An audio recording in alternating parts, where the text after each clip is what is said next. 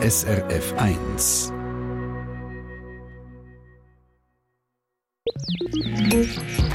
SRF 1 Ratgeber Garten es dauert noch ein Weile, bis der Frühling kommt und jetzt, so mit im Winter, fällt einem manchmal das Licht, die Wärme vielleicht auch und das Grün.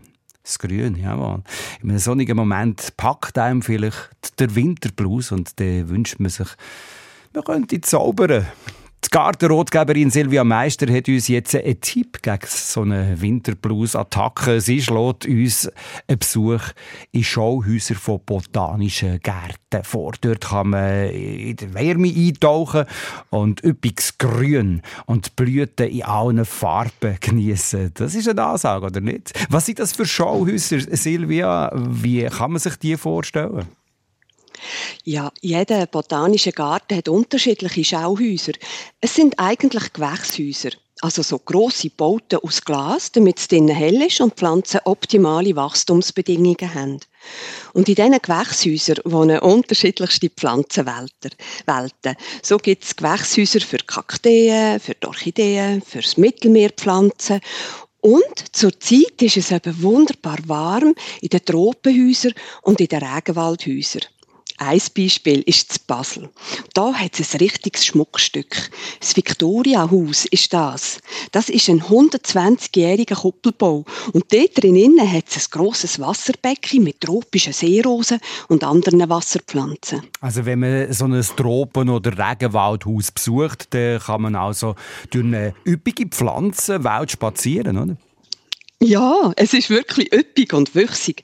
Im Tiefland-Regenwaldhaus vom Botanischen Garten von der Uni Zürich ist es nämlich 26 Grad warm und es hat 90 Prozent Luftfeuchtigkeit. Mm. Da ja, da zieht man dann wirklich Jacke und Pulli gerade ab. Weg damit. und man ist wirklich gerade in einer anderen Welt. Und dann trifft man auch Bekannte in einem ganz anderen Gewand an. Zum Beispiel nämlich das Feisterblatt oder wie man auch sagt, Monstera deliciosa. Das ist die Zimmerpflanze mit den grossen, tief geschlitzten Blättern.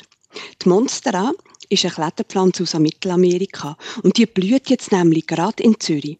Und sie hat fast 30 cm große weiße Blüten.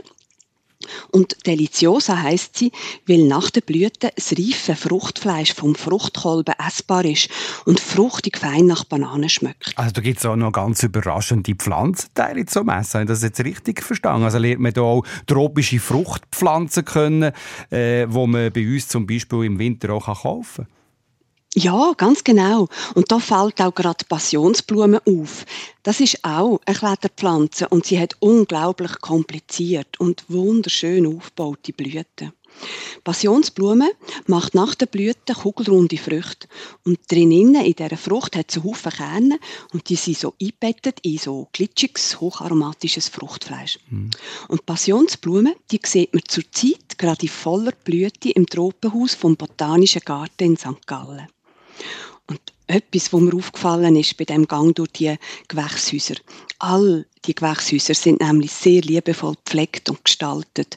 Man spürt, dass hier Gärtner und Gärtnerinnen arbeiten, die ihre Pflanzenfreude auch mitteilen wollen. Da wird zum Beispiel extra eine blühende Kübelpflanze an einem prominenten Ort aufgestellt, wo man sie ganz von Nähem anschauen kann, wenn, wenn sie blüht. Und wenn sie dann verblüht ist, wird sie auch wieder weggeräumt. Ein gutes Beispiel ist wirklich in dem Tropenhaus St. Gallen. Dort steht jetzt gerade der Goldkelch mit seinen faustgrossen gelben Blüten, die von Fledermäusen bestäubt werden. Und das Schöne finde ich, man kann auch verweilen. Meistens hat es Stühle oder ein Bänkchen oder sogar ein Bistrotischchen an einem hübschen Ort. Man kann, auch, man kann also auch ein Buch mitnehmen und einfach ein bisschen lesen. Also so ein botanischer Garten als Ort zum Ausspannen und äh, ein bisschen Sommer finden, auch so wie das tönt. Ja, ja, wirklich. Und ein Beispiel ist auch das Gondwana, Gondwana Haus im Botanischen Garten von der Uni Bern. Dort drinnen wachsen Pflanzen, die auf der Südhalbkugel von der Erde die Heime sind. Also zum Beispiel in Südamerika oder in Südafrika. Und die, die haben jetzt natürlich Sommer. Und Gondwana-Haus heisst weil man dort einen Einblick bekommt, wie die Pflanzenwelt in Millionen von Jahren gewandert ist. Nämlich vor rund 150 Millionen Jahren hat der ganz anders ausgesehen. Südamerika, Afrika, Indien, Australien, Neuseeland, ja sogar die Antarktis sind alle zusammen miteinander verbunden gewesen und haben ein Super Superkontinent bildet. Gondwana sagt man dem Superkontinent. Und dann, vor etwa 100 Millionen Jahren, ist Gondwana auseinandergebrochen und auseinanderdriftet, bis es eben jetzt so ist, wie wir die Kontinente kennen.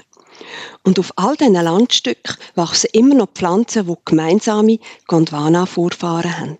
Spannend. Man kann in einem sommerwarmen Gewächshaus also der Pflanzengeschichte auf die Spur kommen. Ja, und man kommt erholt und aufgestellt aus einem botanischen Garten zurück in unseren Alltag. Und wo gibt es so botanische Gärten in der Schweiz? Online haben wir euch im heutigen Rotgeber die zusammengetragen, die jetzt Silvia Meister hier in der Sendung erwähnt hat. Aufgeschaut über srf1.ch unter Rotgeber. SRF 1 Ratgeber Garten. Eine Sendung von SRF 1. Mehr Informationen und Podcasts auf srf1.ch.